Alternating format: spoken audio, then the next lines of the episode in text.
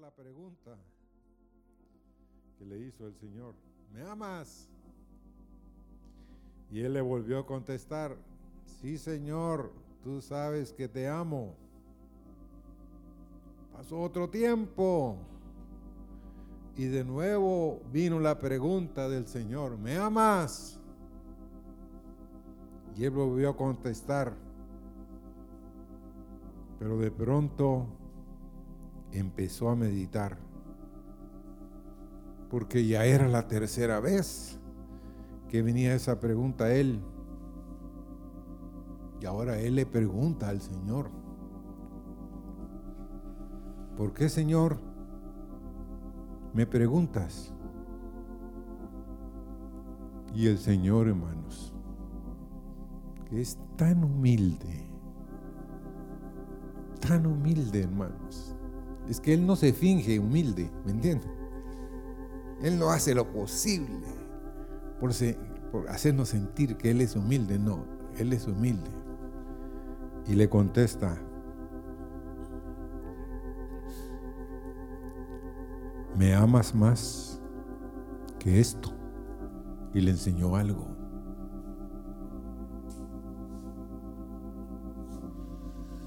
Mm. Después le dice otra vez, ¿me amas más que esto otra otra? ¿Me amas más que el ministerio? Mm.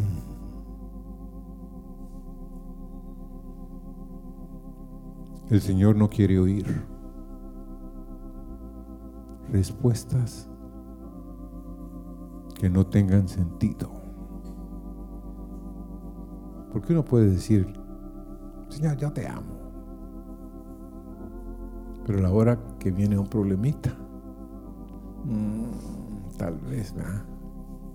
Tal vez sí, tal vez no. O a la hora que me quitan la chamba o el trabajo. Le puedo decir yo, sí Señor, yo te amo más que ese trabajo. Vea que es una pregunta difícil, hermanos. Porque antes de que usted se duerma hoy, empiece a meditar. Yo amo tal cosa. Le hice la pregunta a alguien y me contestó, sí, yo si a alguien amo, dijo, es a mis hijos.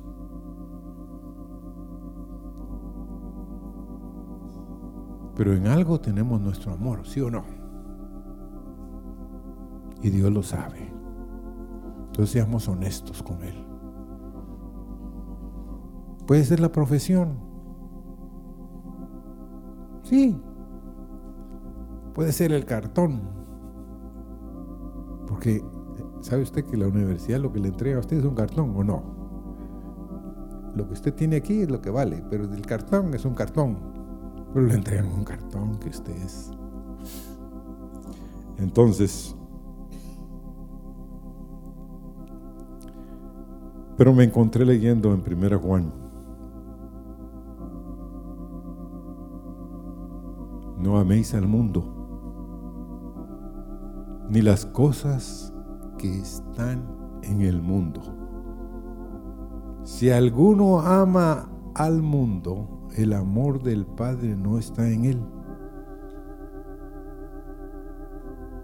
Si ahí se hubiera quedado Juan, pues ok, hasta ahí se quedó. No, pero oigan, el verso 16 de segunda, no, primera de Juan 2, del 15 al 17, voy a leer el verso 16, porque todo lo que hay en el mundo,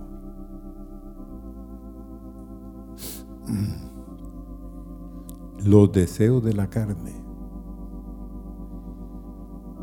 los deseos de los ojos,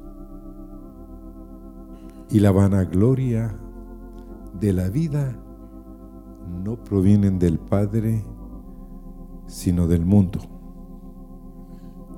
Y el mundo pasa al verso 17 y sus deseos, pero el que hace la voluntad de Dios permanece para siempre. Qué advertencia, hermano. Sí, es una de las últimas cartas que escribió el apóstol Juan. Y si es una advertencia para mi vida y para todos los que estamos aquí hoy.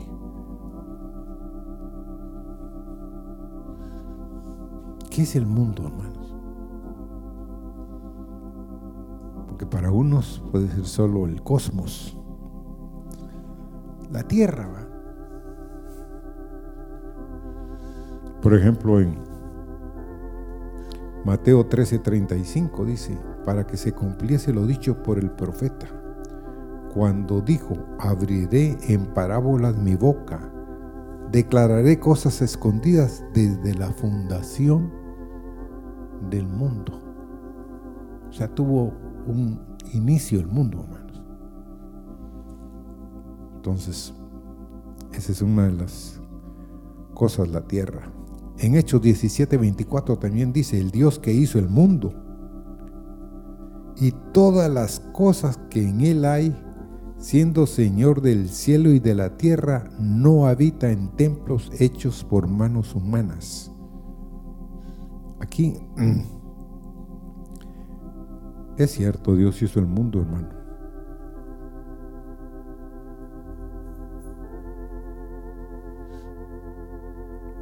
y con un propósito. Pero leamos también otra acepción que hace la escritura de la palabra mundo en Hechos 17, 24. Dios que hizo el mundo, dice. Y todas las cosas que en él hay, siendo Señor del cielo y de la tierra, no habita en templos y hechos por manos humanas. Romanos 1:20, porque las cosas invisibles de Él, su eterno poder y deidad se hacen claramente visibles desde la creación del mundo, siendo entendidas por medio de las cosas hechas, de modo que no tienen excusa. Entonces la tierra, el cosmos, Dios lo creó. Y es una acepción que hace la escritura o la palabra de Dios del mundo. Ahora hay otro, es la tierra en contraste con el cielo, en 1 Juan 3:17. Pero el que tiene bienes de este mundo y ve a su hermano tener necesidad y cierra contra él su corazón, ¿cómo mora el amor de Dios en él?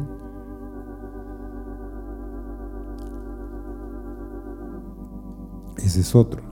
Y la, tengo dos más. Otro es refiriéndose a la raza humana.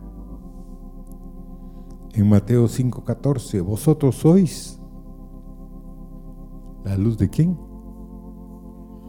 A ver, vosotros sois la luz del mundo. Una ciudad asentada sobre un monte no se puede esconder. Qué tremendo, hermano. ¿Será que somos luz del mundo, hermano? ¿Mm? Tal vez una lucecita, o como tuve la experiencia un día de estos, como una luciérnaga. No sé cómo entró a la habitación y se posó en un lugar y empezó. Y no dejaba de dar su luz. Entonces dice, mañana dije yo, amanece. Requiescan timpache, descanse en paz. La pobre Lucierna ya trabajó. No, hermano, la noche siguiente estaba ahí. Entonces yo dije, ¿qué le pasó a esta? Ella estaba dando su luz. Pero ¿cuántos de ustedes y, yo mismo puedo estar siendo luz a otros. ¿Cuántos de los que están alrededor mío pueden ver la luz de Dios? Porque dice que vosotros sois qué? La luz del mundo. No dice que vamos a hacer, no, que somos, dice la Biblia.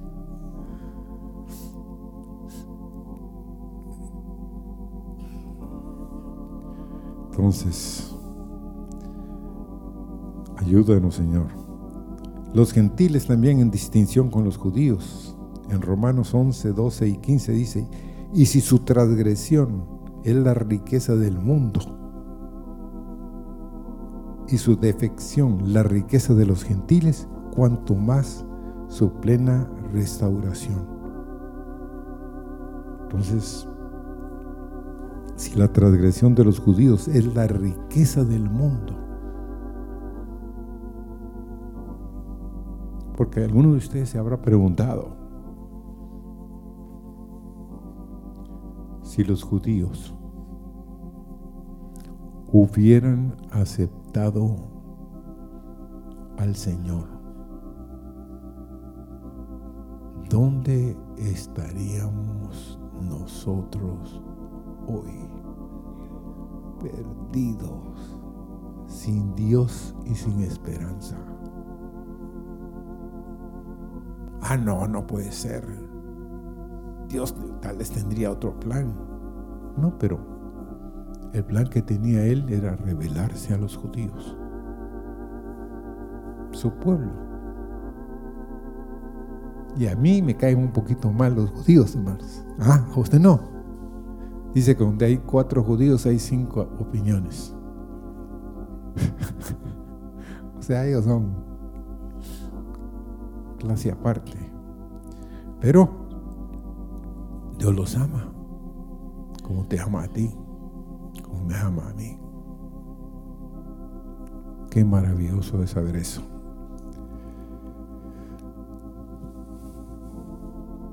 También dice en 2 Corintios 5, 19, que Dios estaba en Cristo reconciliando consigo al mundo, no tomándole en cuenta, en cuenta a los hombres sus pecados, y nos encargó a nosotros la palabra de qué? De la reconciliación. Reconcíliate con Dios y esta mañana había ese mensaje. Vuelve a tu primer amor reconcíliate con Dios. Es Dios llamándonos.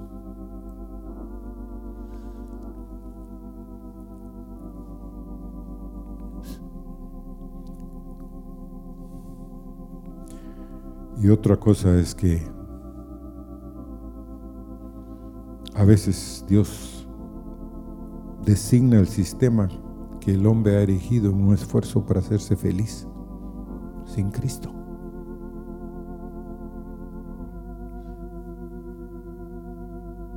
Hay quienes aman la cultura, ¿sabían hermanos? Para ellos ese es su mundo. Hay otros que, que aman la ópera.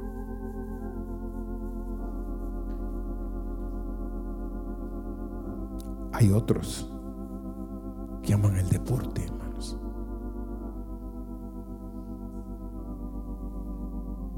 Que aman el H, hermanos. Otros que aman la educación.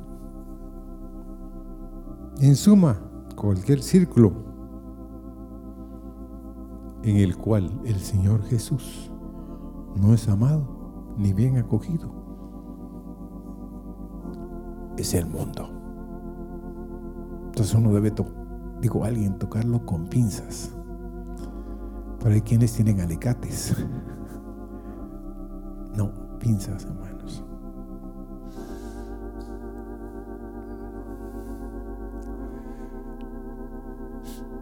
Muchos de ustedes y yo mismo estuvimos esclavizados por el pecado, hermanos. Y aceptamos que hay cosas con naturalidad que son satánicas, malas.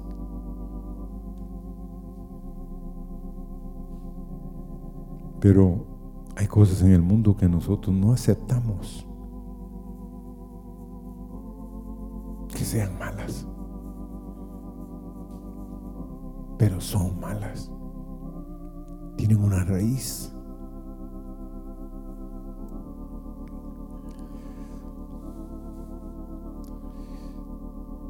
Porque el último ya de izquierda que les voy a dar. Primero Juan 5:19. Sabemos que somos de Dios y el mundo entero está, ¿qué? ¿Bajo quién? ¿Qué le dijo Satanás a Jesús? Le mostró, dice, todos los reinos del mundo y le dijo, si solo me adorares, te serán dados. Él le dijo, no.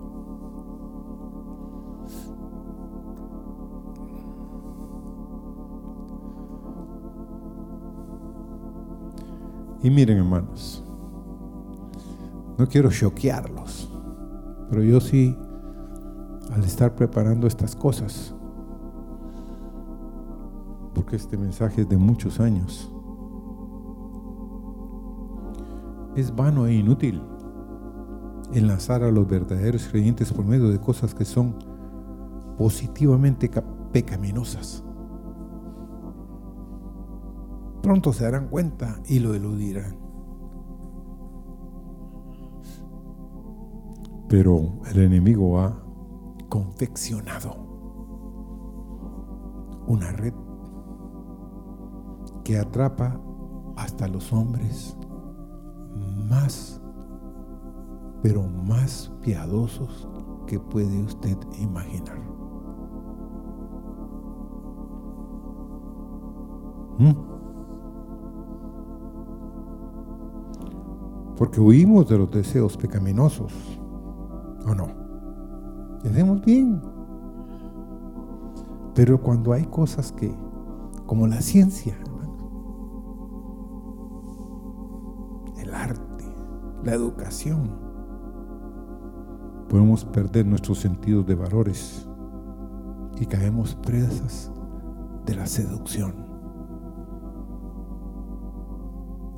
Hay quienes aman le pasó a un hombre, conociendo a otro, que en, que en verdad estaba caminando con Dios, que en verdad decía conocer a Dios y era un reflejo de lo que Dios era. Ese hombre le dijo, mira, es que tú amas el trabajo. No, no, no, no. Yo amo a mi esposa, dijo. Yo amo a mis hijos. Yo amo a la iglesia, dijo. Entonces le empezó a decir el amigo, no, tú amas el trabajo. No, no, no. Sí, le dijo. Al trabajo estás enfermo, con dolores con que tu hijo esté malo, con que tu hija esté mala o que tu esposa esté mala, tú llegas a decir que ahí estás y que vas a estar, pero que vas a tener que irte, pero te presentas, te... Entonces tú amas tu trabajo. Voy a poner un mal ejemplo, mi vida. Dos días después de 18 años de trabajar en Colgate fallé. Imagínense.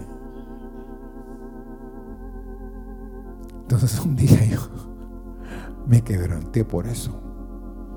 Porque era tan fiel, hermano. Una cosa horrible, ¿verdad?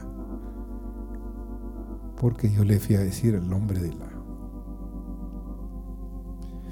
de personal, enséñame mi folder. ¿Cuántas veces fallé?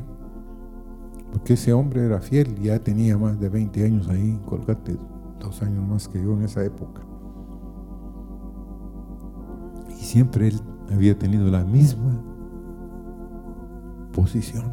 En cambio, yo había tenido diferentes posiciones. Entonces yo le dije, según yo, dos veces he fallado. Una que un avión me dejó. No que me dejó, sino el avión no salió. Yo tenía que venir un domingo y empezar a trabajar el lunes aquí y vine hasta el martes. Ah. ¿Y qué fecha fue? Me dijo. Y yo le dije tal fecha. Si aquí está, me dijo. Imagínense, hermano. Me contaban las costillas. La otra, ¿cuál fue? Yo tenía una especie de masa aquí en el brazo y me empezaba a crecer. Entonces, fue una de las pocas veces que fui al Seguro Social. Y el doctor que me vio me dijo, mire, aquí, siéntese, yo soy cirujano, se lo voy a quitar. Eso sí, va a tener que guardar este día. Le dije, no, es que tengo que regresar. ¿A dónde? Me dijo. No, me dijo. Porque le va a salir un poco de sangre y... Total es que me hizo la cirugía el hombre y yo dije, no, yo en la tarde voy a regresar. Pero me llamó a la una el gerente general. Te necesito a las dos, vamos a tener una reunión. Y no sé si estás medio vivo o ya te moriste, pero yo te necesito a las dos, imagínense, hermano. Bueno, ahí llego, pues ante tal presión ahí llego, no se preocupe. Entonces le dije, ese es el otro mediodía. Y tengo otro mediodía ahí, por ahí perdido, le dije. Pero hermanos, aunque usted no lo crea, este es, aunque usted no lo crea, como que fui vendido para el trabajo.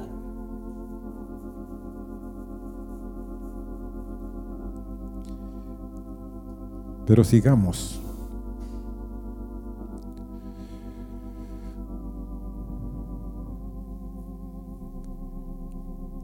Cuando Jesús dijo, ahora el príncipe de este mundo será echado fuera.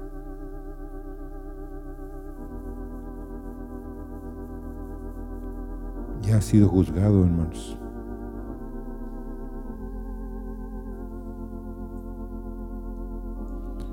Porque yo sí creo esto.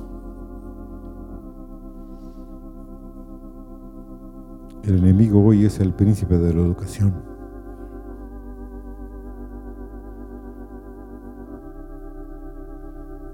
Lo que está pasando en el mundo, hermanos, en lo natural, es un ejemplo de lo terrible y de lo triste que son las naciones por poder. Cualquiera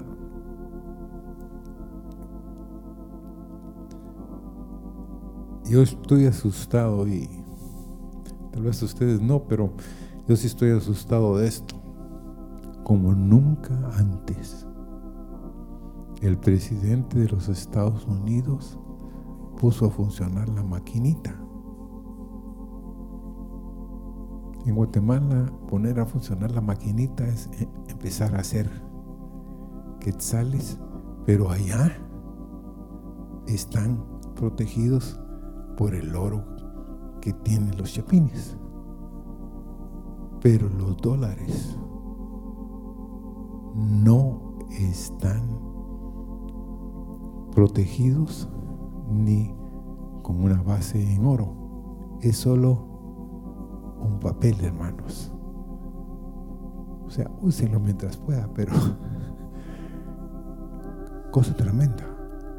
Entonces, el dólar ahora que el hombre puso a funcionar la maquinita, en lugar de irse en picada, está valiendo más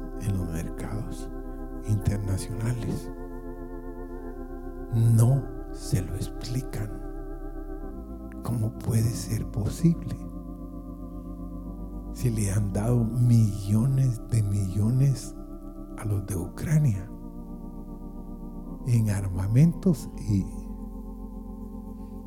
¿quién cree usted que está alimentando a los de Ucrania? Los gringos.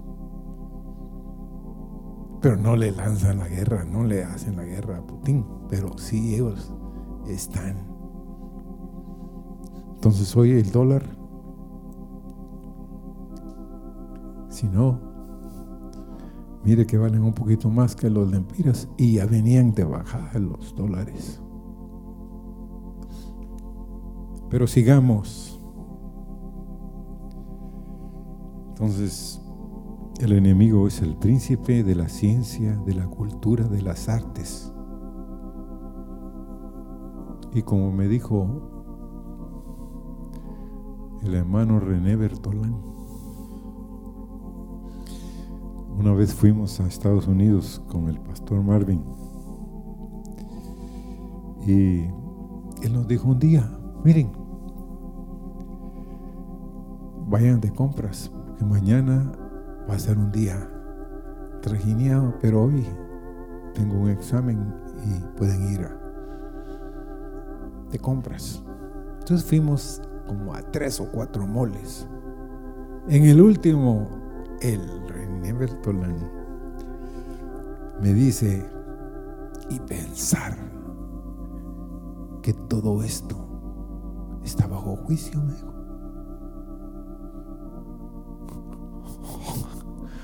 Da dolor, me dijo. Porque él era gringo, pero no hablaba inglés. ¿Y cómo le dije? ¿Cómo, cómo le dijeron? Yo nací aquí, me dijo, asentado aquí, pero me fui a vivir a Latinoamérica.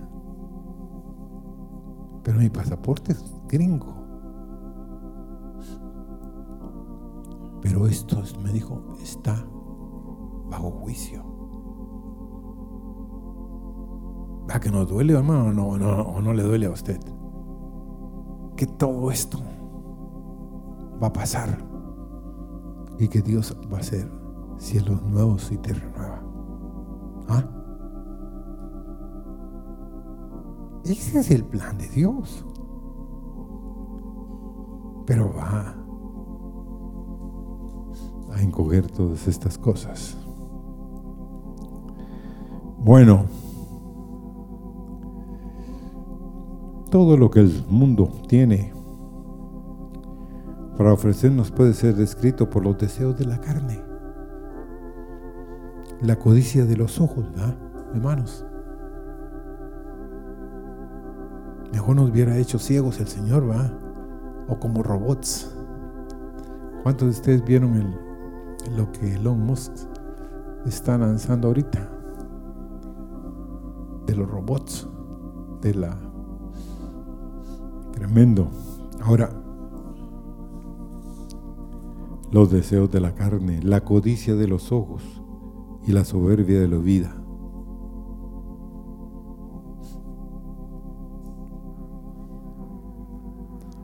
¿Qué son los deseos de la carne?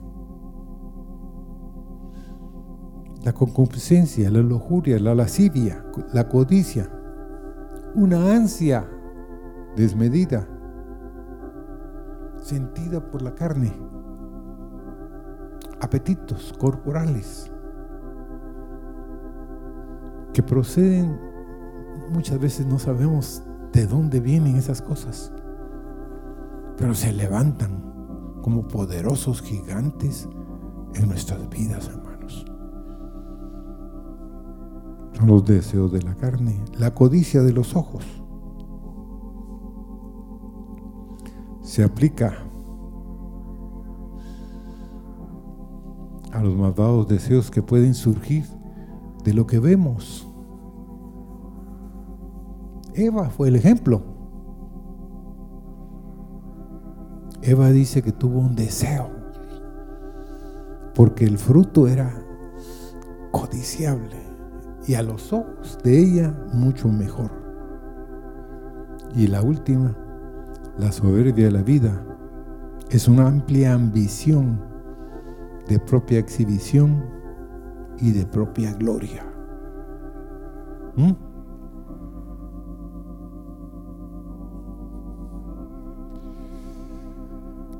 ¿Por qué Naamán quería el trono de manos? Y no lo ocultaba, ¿sí o no? No. Le dice el rey, ¿qué se hará para el hombre al cual Dios quiere honrar? Y él viene y se descapita. Ahí se dejó ver lo que había en su corazón. Traerían el caballo real, lo montarían, lo vestirían de las vestiduras reales, le pondrían la corona. Él dijo, bueno, ahora ahorita pónganle a mano, ¿ah? ¿o no? Bueno, entonces haz esto con Mardoqueo. Está la puerta. La muerte, hermano en Hebrón se presentó esa. ¿Qué se hará para lo que el rey quiere, el varón al cual el rey quiere honrar?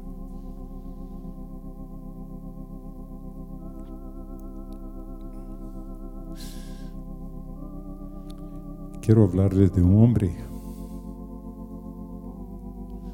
Jerónimo Sabó Narola nació el 21 de septiembre de 1452. Un sermón de cierto fraile agustino fue lo que produjo en aquel hombre de talento, hijo de una antigua familia de Ferrara, la resolución de entrar en el orden de los dominicos sin previo conocimiento de sus padres. Este Sabaranola había ido casualmente a aquel sermón en un viaje a Faenza y al siguiente era ya novicio en un convento de Bolonia. Y un día hallaron entre sus papeles un escrito de, de este Sabaranola sobre el menosprecio del mundo. El fogoso joven trazaba ahí una espantosa imagen de las costumbres de sus contemporáneos y en edad en que todavía podía conocer muy poco del mundo, parece no haber ya tenido ojos para ver el bien que todavía se hallaba en abundancia. Solo veía lo malo en tal grado que trae a la memoria a Sodoma y a Gomorra. Así escribió él. Tenía como veintipico de años. Sobre la decadencia de la iglesia y compuso este poema. La iglesia se presenta ahí como una casta virgen, porque en ella permanece siempre inmaculada la fe. A la pregunta de Sabaranola, ¿dónde están los maestros? ¿Dónde la ciencia, la caridad cristiana, la pureza de los antiguos? La doncella le toma de la mano y le dice, cuando yo vi cuán soberbia ambición había penetrado en Roma y manchándolo todo, me retiré y me encerré en este lugar donde ahora paso la vida en la tristeza. Después le muestra las terribles heridas que le han inferido la malicia y las pasiones humanas. Lleno de dolor, excita Narola a los santos y a los mártires a llorar. Manchados al templo y el edificio casto. A su pregunta, ¿quién tiene la culpa de todo esto? Responde la iglesia, la soberbia, la concupiscencia de los ojos y los deseos de la carne. Lo que les acabo de explicar. No podría yo pues poner coto a tan grande maldad, exclama Sabó Narola. Tú llora y calla, le contesta la iglesia, pues esto me parece lo mejor. Estaba perdida ya desde esa época.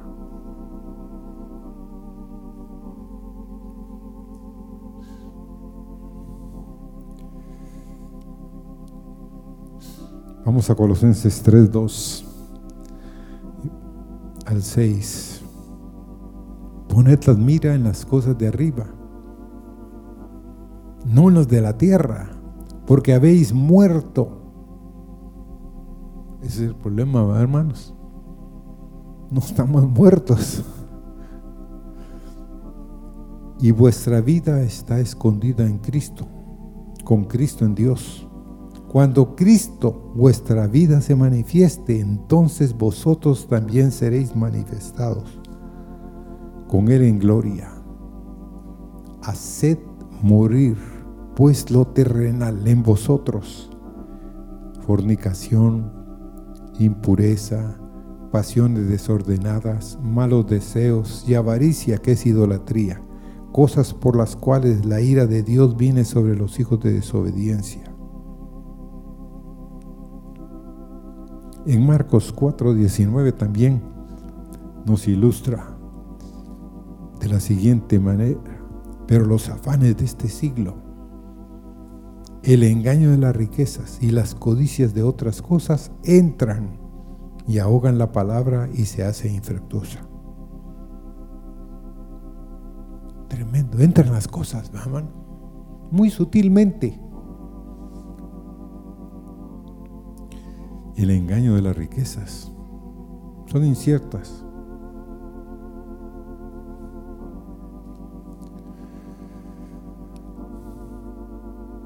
En Gálatas 5:17 dice, porque el deseo de la carne es contra qué? Contra el espíritu. El deseo de la carne es contra el espíritu y el del espíritu es contra la carne y todo y estos se oponen entre sí para que no hagáis lo que quisieres. Hay una posesión, hay un deseo por el enemigo y por el Dios mismo de poseer las cosas, de poseernos a nosotros. Y nosotros somos el campo de batalla,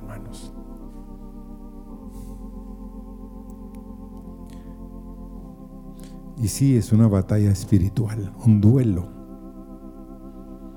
para que no hagamos lo que, lo que queremos hacer. Miserable de mí, dijo Pablo. ¿Quién me puede librar a mí de este cuerpo de muerte? Gracias doy a Jesucristo, el que me ha libertado. Dice que existe una especie de águilas tan atrevidas que atacan a las focas. Uno es porque tienen y han pasado muchos días con hambre. Pero vienen y clavan repentinamente sus garras en la carne de la foca y con fuerza de sus alas las arrastran hasta la orilla, procurando llevársela después a su nido. Pero algunas veces la foca es demasiado fuerte para el águila y no pudiendo soltar su presa, cuando ésta está un poco elevada a causa de la curvatura de sus garras. ¿Sabían ustedes que las águilas tienen una curvatura muy especial de sus garras? La foca es la que arrastra al águila, que se ve obligada a ceder y entrar en las aguas y se ahoga la el águila. Asimismo, con cuánta frecuencia los hombres, las mujeres se aferran a los placeres pecaminosos, esperando dominarlos, pero se ven vencidos por ellos. Los efectos de nuestros corazones, hermanos, se quedan tan atados al placer que les produce que no pueden soltarlos y son arrastrados a la perdición que ahoga almas humanas.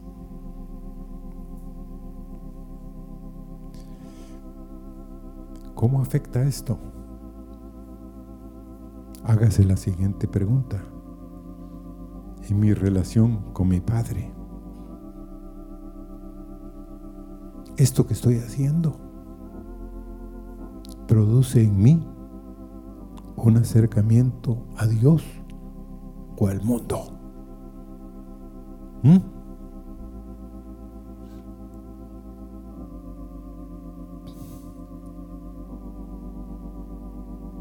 ¿Será que las cosas que estoy amando me están arrastrando? ¿Me están haciendo que pierda yo el valor por las cosas eternas, hermanos?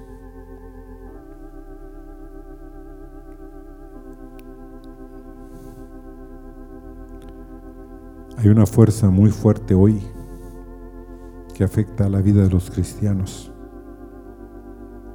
Has oído tanto hablar del dinero. ¿Quién no quiere ser rico?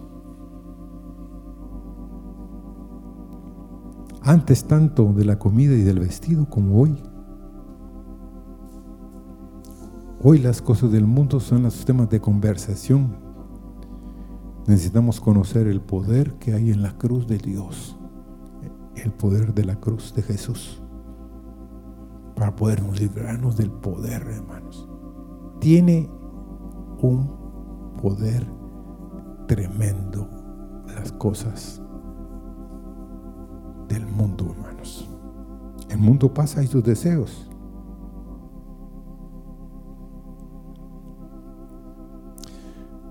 ¿Cuántos de ustedes depositarían su dinero si el, si el banco está en peligro de quiebra. Si se les dijera, mire, va a quebrar, ah, entonces voy a traer la plata que tengo allá. Diríamos, va, la gente de inteligencia no va a depositar su dinero ahí. Cuando los cimientos de un edificio, como aquel que se cayó en Miami, se resquebrajan, los constructores inteligentes no prosiguen Concentrarse en este mundo es como poner en orden las sillas de la cubierta del Titanic antes del desastre. Así que personas inteligentes no viven para un mundo que se está desvaneciendo.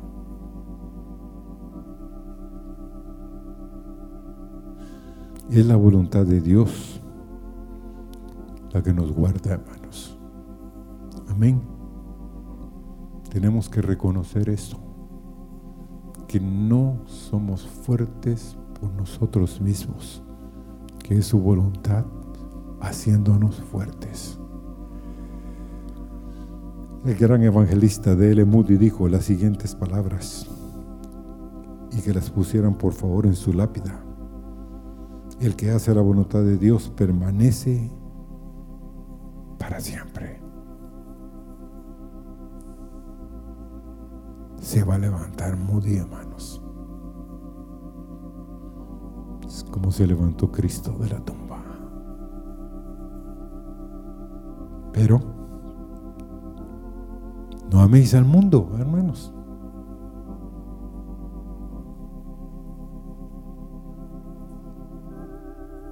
Es un reto es algo.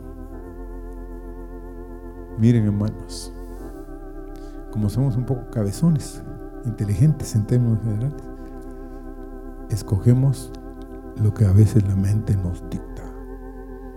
O a veces lo que los ojos como dije, nos lo que miramos. Y hay veces las cosas que nadie se percata, pero que están en nuestro corazón y que Dios sabe que ahí están. Y que nosotros hemos cavado ahí. ¿Sí o no? Por eso no améis el mundo, ni las cosas que están en el mundo, para que el amor del Padre esté en nosotros. Señor, queremos hacer tu voluntad. Queremos permanecer, Señor, por los siglos de los siglos. Señor, habrán hoy aquí en medio de nosotros hombres y mujeres que anhelen más de ti, Señor. Que anhelen más de tu presencia, Señor. Que no estén satisfechos con lo que tienen, Señor. Teniendo a nuestra disposición, Señor, al que hizo los cielos y la tierra. Señor, necesitamos más de ti, Señor. Haz ese milagro en nuestro corazón, Señor. Que no anhelemos, que no tengamos cosas, Señor, en nuestro corazón que tú no apruebas. Señor, que caminemos tan cerca de ti que no haya más que un deseo por, Señor, amarte a ti más que todas las cosas, más que todo lo que vemos, más que todo lo que tocamos, Señor, más que todo lo que tenemos en nuestro corazón, de que haya un deseo, un anhelo